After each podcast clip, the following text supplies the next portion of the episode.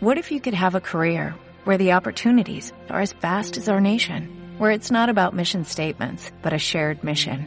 At U.S. Customs and Border Protection, we go beyond to protect more than borders, from ship to shore, air to ground, cities to local communities. CBP agents and officers are keeping people safe. Join U.S. Customs and Border Protection and go beyond for something far greater than yourself. Learn more at cbp.gov/careers. Buenos días amigos de Xochipilli Organic. Bienvenidos a un episodio más del podcast Jardín. Si siempre has querido aprender sobre huertos urbanos, agricultura orgánica, jardinería o cultivar tu propia comida en casa, estás en el lugar correcto. Porque aquí, como siempre, encontrarás consejos, tips, noticias y un montón, pero un montón de información para mejorar tu jardín y cuidar el medio ambiente. Mi nombre es Amadeo, soy experto en agricultura urbana y te voy a enseñar este fantástico mundo. Una vez más, bienvenido. Hola amigos del podcast Jardín, buenos días, buenas tardes o buenas noches, dependiendo de a qué horas me estén escuchando. Ya saben que esa es una de la, de la magia del podcast y del internet en general, de que pueden escucharme o disfrutar de estos pequeños capítulos sobre jardinería y agroecología a la hora que ustedes más gusten, ¿no? Y también en el lugar que ustedes prefieran. Ya saben que nos pueden encontrar tanto hoy día en Google Podcast como en Apple Podcast, así como también en iBox o Spotify, la que ustedes prefieran. A mí, por ejemplo, particularmente me gusta mucho la aplicación de Google Podcast porque es muy sencillita, es muy ligera para, para los teléfonos eh, de manejar y demás. Y para mí las funciones que tiene me bastan y me sobran. Aunque entiendo muy bien y de hecho las personas que escuchan más este podcast están en Spotify. Indudablemente hay una gran cantidad de personas. Y justamente este, este episodio, el episodio número 20, que me tiene de hecho muy feliz haber llegado a este número, eh, está dedicado especialmente para todas aquellas personas que nos escuchan de fuera de México, que de hecho son bastantes. Según las estadísticas del podcast, hay mm, un gran porcentaje de personas que nos escuchan desde fuera de México, tanto de Latinoamérica, en Chile, por ejemplo, Argentina, Uruguay también, eh, y también de Estados Unidos, curiosamente. Así que para toda la comunidad hispanohablante desde fuera de México, Muchas gracias por escucharnos, un fuerte abrazo, espero que se encuentren muy pero muy bien. Así que bueno, vamos a comenzar con el episodio número 20. Hoy particularmente vamos a estar hablando de uno de mis temas favoritos y es la hidroponía. ¿Y por qué se preguntarán qué es uno de mis temas favoritos? Pues nada más y nada menos porque esa es una de las cosas a las que me dedico. Yo tengo un negocio de lechugas hidropónicas, entonces este es un tema que pues manejo más o menos bien, ¿ok? Entonces vamos para allá. Una pregunta que surge a partir de la generación de este tema es obviamente ¿qué es la hidroponía? Pues bueno, para ponerlo en términos sencillos, como ya saben que nos gusta hacer o tratar de hacer, porque ya también sé que en muchas ocasiones nos pasamos de la raya en cuanto a términos técnicos o científicos, pero bueno, como en general nos gusta hacer en este podcast, eh, ¿qué es la hidroponía? Pues bueno, miren, es una técnica de cultivo cuya característica principal y que de hecho la define su propio nombre es el uso o trabajo con el agua en vez de otros, este, por ejemplo, sustratos para nuestras plantas. Eh, hay diferentes variantes, hay diferentes técnicas, unas más específicas, otras más complicadas, otras más industriales y hay una que otra que también sirven para hacerse de manera casera. Es decir, que podemos todos y cada uno realizar en nuestro propio huerto, en nuestra propia eh, jardinera, eh, en, nuestro, en nuestro balcón, en nuestra terraza. Es decir, hay grandes posibilidades dentro de las técnicas de la hidroponía para hacerlos de forma casera. Bueno, eh, entonces entre las diferentes técnicas que existen alrededor de la hidroponía, por ejemplo, aunque no son todas, están la raíz flotante, por ejemplo, también está el NFT, que son las siglas en inglés de Nutrient Film Technique. Y además de esta también hay algunas más, este, aunque obviamente no las vamos a poder mencionar a todas y a cada una en, este podcast, pero por ejemplo hay otras que tal vez no son tan propiamente hidropónicas, pero para el fin de este, de este podcast, pues vale la pena que sean mencionadas, como eh, la acuaponia y la aeroponia. Poco a poco vamos a irlas describiendo para que sepan más a fondo de qué se tratan. Mm, primero hablemos de la raíz flotante, que es de hecho la primera que mencionamos. Vamos a platicarles un poco más a fondo. Miren, la técnica de raíz flotante eh, se hace en un estanque, cual se llena de agua, se le agregan los nutrientes, también ah, más adelante vamos a hablar de qué contienen estos nutrientes, y eh, se pone una placa de unicel por lo regular, aunque puede, puede variar dependiendo de la técnica de cada quien, eh, y esta, sobre esta placa de unicel se le, se le hace perforaciones de diferentes diámetros dependiendo de las plantas que queramos poner.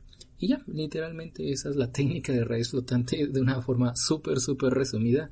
Eh, eh, cosas más particulares, pues realmente no todas las plantas van a tolerar esa cantidad de agua porque si se dan cuenta, si se están imaginando en este momento cómo, cómo sería ese estanque, cómo sería la placa de unicel, las perforaciones, las plantas, etcétera, y además se da uno cuenta rápidamente con el nombre literal de esta técnica, raíz flotante, pues nuestra planta siempre va a estar dentro del agua. Entonces no todas las plantas, de hecho hay muchísimas que no toleran esta, esta técnica, que, que además este que literalmente en muy poco tiempo se van a morir. Por ejemplo, una planta que es muy tolerante a, esta, a este encharcamiento de agua durante tanto tiempo es la lechuga.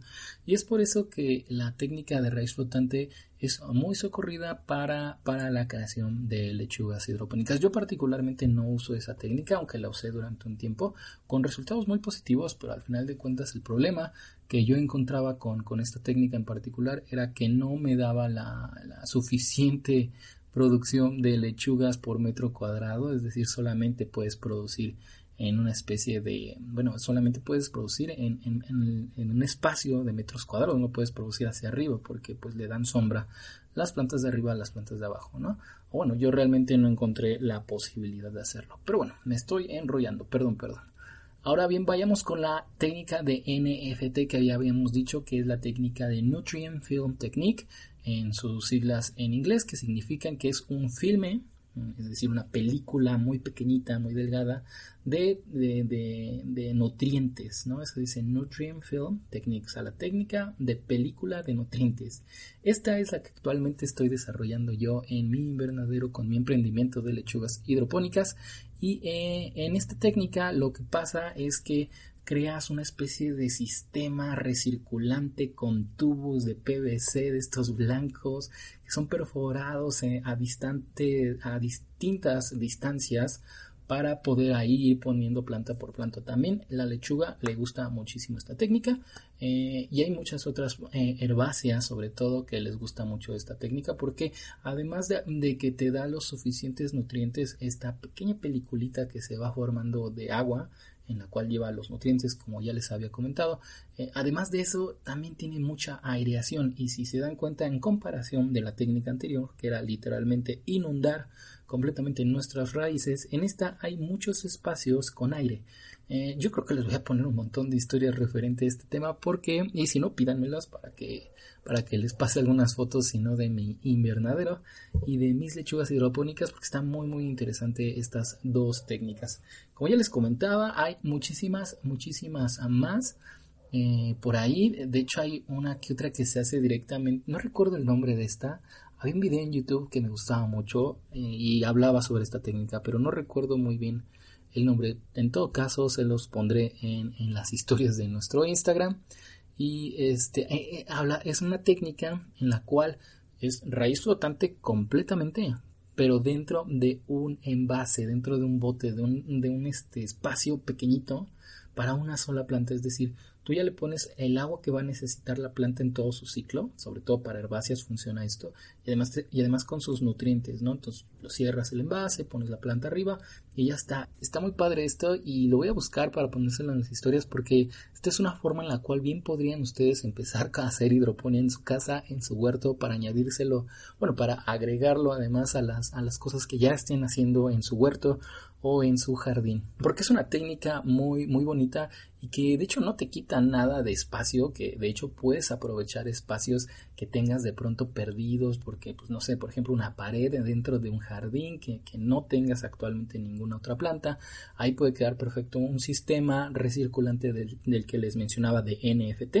creando un ciclo, creando un sistema de tubos de PVC, perforándolos y añadiendo ahí este, cada una de las plantas Siento que es tal vez un poco rebuscado la forma en la cual les estoy explicando. Creo que quedará mucho mejor explicado dentro de las historias de Instagram, así que no se olviden de seguirnos en arroba organic. Bueno, ahora hablemos de los beneficios que tiene esta fantástica técnica, que como ya les mencioné, hay muchas otras versiones, no solamente las que les mencioné, aunque ya son, esas son las, las más comunes, las más tradicionales, las más socorridas en, la industria sobre todo. Pero bueno, entre los beneficios que encontramos dentro de esta técnica están el uso de agua, el uso de suelo también, ¿por qué no? Y también está eh, la producción acelerada que podemos obtener, entre otros beneficios, pero a mí me parecen estos los más interesantes. El cuidado del agua no podemos negar que es uno de los temas más importantes dentro de la agenda de la ecología en pleno siglo XXI, en pleno año 2019, y la técnica de hidroponía nos va a ayudar muchísimo con este tema, ya que, pues bueno, tenemos que cultivar al final de cuentas nuestros alimentos de una o de otra forma, y si podemos escoger una técnica que se ahorre más o menos el 50 ciento dependiendo de cuál técnica estemos usando, obviamente, pero en general puede ahorrar grandes cantidades de agua. Esto es algo genial, alguna de las cosas indudablemente favoritas para mí de esta técnica. Luego tenemos que también nos ayuda a conservar el suelo y esta es una pregunta bien interesante. ¿Por qué si no usa suelo conservamos el suelo? Pues obviamente porque al no utilizar el suelo tenemos esa gran ventaja de que no lo estamos dañando, no estamos agregándole químicos, no estamos haciéndole ningún daño porque en ningún momento tocamos el suelo con esta técnica de hidroponía. Y luego además también el, otro beneficio que a mí me encanta es que puedes acelerar la producción de esta de tu de tu cosecha, es decir, si tú tenías, por ejemplo, una cosecha de jitomate en, en cultivo tradicional luego lo comparas con el cultivo de hidroponía, te darás cuenta de que aquí puedes acelerarlo. ¿Y por qué ocurre esto? Puesto que podemos agregar directamente en un medio líquido todos los nutrientes. suena un poco raro, suena un poco complicado, no se preocupen, es súper sencillo. Las plantas, como creo que yo había comentado en el momento que hablamos sobre las raíces, eh, consumen pues, los nutrientes a través de las raíces y en forma iónica. Solo se encontrarán en forma iónica en, este, estados, eh, perdón, disueltos en líquidos, es decir, en agua. En otras palabras y más sencillo, en el agua se encuentran aún más disponibles los iones que, de los cuales se alimentan nuestras plantas. Y es por esto que podemos acelerar un montón nuestra cosecha haciéndolo con la hidroponía. También me parece muy interesante mencionarles más o menos cuáles son las plantas más comunes utilizadas en la hidroponía. Aunque en principio cualquier planta que se les ocurra sin importar su tamaño o tipo o lugar en el cual este, es endémica o lo que sea, sin importar ninguno de esos aspectos, podría utilizar la hidroponía, ya que la hidroponía, la base, la base de la hidroponía es darle nutrientes a las plantas a través del agua. Díganme qué planta no necesita agua. Todas necesitan agua. Ahora díganme qué planta no necesita nutrientes disueltos en el agua. Pues todas. Entonces, en principio, bien podríamos poner cualquier planta y potencialmente cualquier planta más bien, y para eso se encargan los agrónomos de hacer nuevos experimentos y nuevas técnicas para poner utilizar la hidroponía o cualquier otra técnica que descubran ese, y se inventen para poder este, acelerar o mejorar los cultivos que ya tenemos hoy día. Pero actualmente, y bueno, más bien de forma casera o de forma más cómoda, realmente las plantas que podemos utilizar no son muchas. Son principalmente herbáceas de, ciclos cortos o alguna que otra que pueda ser bianual o, perenne, pero en todo caso que sean este, pequeñas sobre todo, ¿no? ¿Por qué ocurre esto? Pues principalmente por los formatos de las técnicas, es decir, no podemos subir un árbol de manzanas a un tubo de PVC que yo sepa, y, la verdad dudo que lo logremos hacer algún día, así como tal, no dudo que haya este árboles frutales o frutas ya dándose en la hidroponía, por ejemplo, una planta, una planta que da fruto, que el fruto es lo que se consume y que se usa en hidroponía muy muy comúnmente es la fresa, la fresa, hay fresa, hay muchísima fresa hidropónica. Y de hecho muy probablemente ustedes ya han probado en el súper, ya han probado en algún lugar, en el mercado o demás, eh, algún producto hidropónico sin saber que realmente lo era. Porque a pesar de que la técnica suene muy novedosa, se lleva haciendo desde hace muchísimo tiempo. Y en alguno que otro cultivo particular, por ejemplo, también de algunos chiles, de algunos, este, algunos frutos, eh, es preferible, dado que también te da algunos beneficios en cuanto a que la puedas tener en, en otras épocas cuando de hecho no se da, ¿ok? Entonces ahí están más o menos las plantas que podemos cultivar, son pequeñas. Ahora bien, hablemos de cómo puedes tú crear tu primer huerto con técnicas hidropónicas. Primero necesitas decidir cuál técnica vas a usar. Yo te recomiendo que utilices la técnica de raíz flotante porque es mucho más sencilla. No necesitas tubos ni mucho menos. Ahora necesitas tus primeras eh, semillas, tus primeras plantitas que vamos a poner aquí.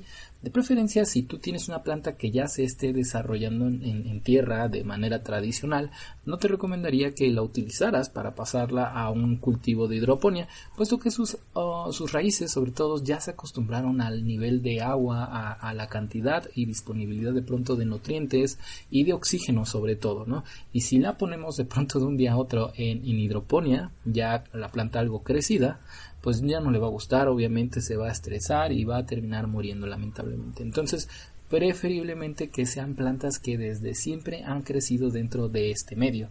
El recipiente realmente pueden ser diferentes cosas. Yo, por ejemplo, recuerdo que cuando empecé con esto de la carrera de biología y demás, cuando dije quiero tener un invernadero, antes de todo eso, eh, me acuerdo que tenía una, un recipiente de palomitas, de este que te venden en el cine si pagas otros 50, 60 pesos más, que era de Star Wars, me acuerdo muy bien. El cual lo rellené de agua, y le puse nutrientes. Ahorita vamos al tema de los nutrientes. Pero bueno, imagínate que tienes un recipiente parecido, una cubeta más o menos. Luego le pones arriba esta placa de unicel que debes de cortar a la medida. De preferencia, pues casi exacta, menos un centímetro, dos centímetros del diámetro del círculo, de la circunferencia de tu recipiente. Y a la cual vas a hacerle dos o tres este, perforaciones más o menos de una pulgada y media de tamaño. Muy bien. Ya tenemos eso, ya tenemos el agua, ya tenemos la placa de unicel, ya tenemos el recipiente de plástico. ¿Qué pasa con los nutrientes? Pues bueno, realmente aquí los puedes obtener de dos diferentes formas, se me ocurre en este momento, ya sea con acuoponia o comprando los nutrientes. La acuoponia fue algo que me faltó mencionarles, es conocida como la hidroponía, pero con peces. Más al respecto en un capítulo próximo que estamos preparando referente únicamente a la acuaponía, que también es una técnica bien curiosa. Pero como resumen y spoiler alert de ese próximo, de ese futuro podcast, es que es hidroponía, pero sin nutrientes. Es decir, tú tienes un estanque de peces, de peces, sí, de peces, tienes ahí carpas, tienes lo que quieras. Y esa misma agua va a, va a ser utilizada para nutrir a tus plantas. Entonces esta técnica está muy chida, muy padre y les recomiendo mucho que escuchen ese podcast, aunque todavía no lo hago. bueno, esa es una forma de obtener los nutrientes, ¿no? Es decir, de los desechos, los animales todos van este, consumiendo su, su, comida, a veces van comiendo una que otra raíz muerta de las mismas plantas y esos desechos tienen los nutrientes que necesitan las plantas, es decir, ese es el ciclo y de hecho así funciona la vida misma, es un ciclo todo. Y la otra técnica para obtener nutrientes pues realmente es comprarlos. No es tan fácil conseguirlos, eh, aunque tampoco tan difícil. Aquí en la Ciudad de México conozco un par, de lugares, perdón, pero bueno, si les interesa, próximamente estoy, desarrollando un proyecto, estoy haciendo crecer Pili Organic y próximamente vamos a tener una tienda web en donde vamos a tener, como no, claro que sí, todas las herramientas que necesitas para crear eh, aún mejor tu huerto orgánico, vamos a vender un montón de cosas de referentes a jardinería y agroecología, un montón de, bueno, no, les he platicado de eso, estoy muy emocionado de hecho, aunque ya les estoy haciendo muchos spoilers, esto era una sorpresa, pero bueno, no pasa nada, ustedes son, son mis amigos, son muy especiales porque escuchan mi podcast. Pero bueno, en resumen, si les interesa, ahí también van a poder conseguir estos nutrientes que son una especie de polvitos blancos con diferentes elementos mezclados ahí que puedes disolver en el agua y por lo tanto tener tu propio cultivo hidropónico. No es tan difícil, pero bueno, creo que ese sería el elemento más complicado para, lograr obtener y poder, poder tener tu, tu huerto hidropónico. Bueno, ya dejémonos de spoilers, dejémonos de temas y demás y vamos con la nota del día. Hoy vamos a platicar sobre una nota encontrada también en la página de la revista Bioica, que una vez más les recomiendo mucho revisar. Hablamos sobre las evidencias que indican que estamos ingiriendo microplásticos en alimentos y bebidas. El uso exagerado de desechos plásticos, su descarte incorrecto, su lenta degradación, que llega hasta a los 400 años, y el poco reciclaje han provocado la acumulación de plásticos en el ambiente acuático. En este ambiente, ese material es debilitado y se termina fragmentando en partículas cada vez menores, incluso menores a 5 milímetros de diámetro, conocidos estos como microplásticos. Existen también los microplásticos que son producidos en fábricas, ya sea como los exfoliantes faciales y también escarchas. Esas partículas se están acumulando en ríos, océanos y demás cuerpos acuáticos, y ya han sido encontradas en diversos organismos como peces, crustáceos, mejillones, tortugas, aves y ballenas. Microplásticos han sido detectados incluso en diversos productos de consumo humano, como cosméticos, sal, miel y agua mineral. A pesar de las sospechas, tan solo en octubre del año pasado fueron confirmadas por primera vez la presencia de microplásticos en heces humanas, amigos míos, esto es demasiado alarmante. Un estudio realizado en la Universidad de Medicina de Viena en asociación con la Agencia Ambiental de Australia, analizó las heces de ocho personas de ocho países diferentes y encontró microplásticos en todas las muestras. Fueron identificados hasta nueve diferentes tipos de plásticos, incluidas partículas de polipropileno y polietileno tereftalat, que son materias primas de empaques y botellas plásticas. Aún es temprano para realmente conocer las consecuencias de la ingestión de estas partículas en seres humanos, por lo menos pero se sabe que algunas partículas pueden ser tóxicas o servir de sustrato para la adherencia de productos químicos y patógenos. Estudios con otros animales apuntan a que los microplásticos causan daño en la respuesta inmunológica del sistema digestivo y que incluso pueden entrar en la corriente sanguínea, en el sistema linfático y llegar al hígado. La preocupación con el medio ambiente y la salud humana hizo que actualmente algunas ciudades estén prohibiendo el uso de desechables, esta noticia realmente no es nueva. Esta es una noticia, o más bien este tipo de noticias ya vienen llegando a nuestros oídos desde hace mucho tiempo. Es realmente lamentable y de verdad espero que pronto hagamos algo, ya que al final de cuentas el agua que bebemos es la misma para todos. Es muy difícil deshacerte de estas micropartículas y hay que hacer cambios a nivel gubernamental, al nivel de leyes, al nivel de nuevas formas de convivir con nuestros desechos sólidos ustedes conocen alguna ley en tu país que se haya hecho para poder prohibir los plásticos, compártanla con nosotros en los comentarios. Estaremos muy felices de compartirla con toda la audiencia del podcast Jardín. Gracias por escuchar esta nota. Bueno amigos, eso ha sido todo por el episodio del día de hoy. Muchísimas, pero muchísimas gracias por acompañarnos ya por 20 grandiosos capítulos. Estoy de verdad súper feliz, estoy súper emocionado. El equipo de Soshipili eh, Organic ha crecido. La cuenta en Soshipili Organic de, de Instagram que, ha crecido. Este es un proyecto que no me esperaba que llegara a este punto y mucho menos tan pronto. La audiencia, la verdad es que ustedes han sido eh, bastante cariñosos, bastante amorosos, tanto allá en, Instagram como a través de, de iVoox, etcétera. Muchísimas gracias por suscribirse al podcast. Si eres nuevo y esta es la primera vez que escuchas este podcast, bienvenido a la familia de Soshipili Organic, bienvenido a la familia también del podcast de Jardín y en general un montón de abrazos para todos, muchas, muchas muy buenas para todos. Espero que también todos los proyectos que ustedes lancen en su vida crezcan y que siempre les den los frutos que ustedes deseen. Mientras tanto, recuerden que nos pueden encontrar en Instagram como arroba Organic. Recuerden que por allá siempre estamos compartiendo sus fotos, compartiendo fantásticas historias, contando todos los spoilers acerca de este podcast, el detrás de cámaras, etcétera. Bueno, más bien detrás de detrás de micrófonos, más bien en este caso. La frase del día va muy ad hoc con todo este mensaje y es de Thomas Jefferson.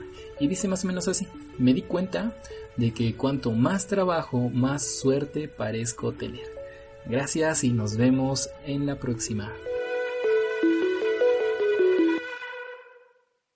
As a new Western Union customer, you can enjoy a $0 transfer fee on your first international online money transfer. Send money to your family and friends back home the fast, easy, and reliable way. Visit westernunion.com or download our app today to get started, and your first transfer fee is on us. FX gains apply, not available for credit cards and transfers to Cuba. Services offered by Western Union Financial Services Inc. and MLS 906983 or Western Union International Services LLC and MLS 906985.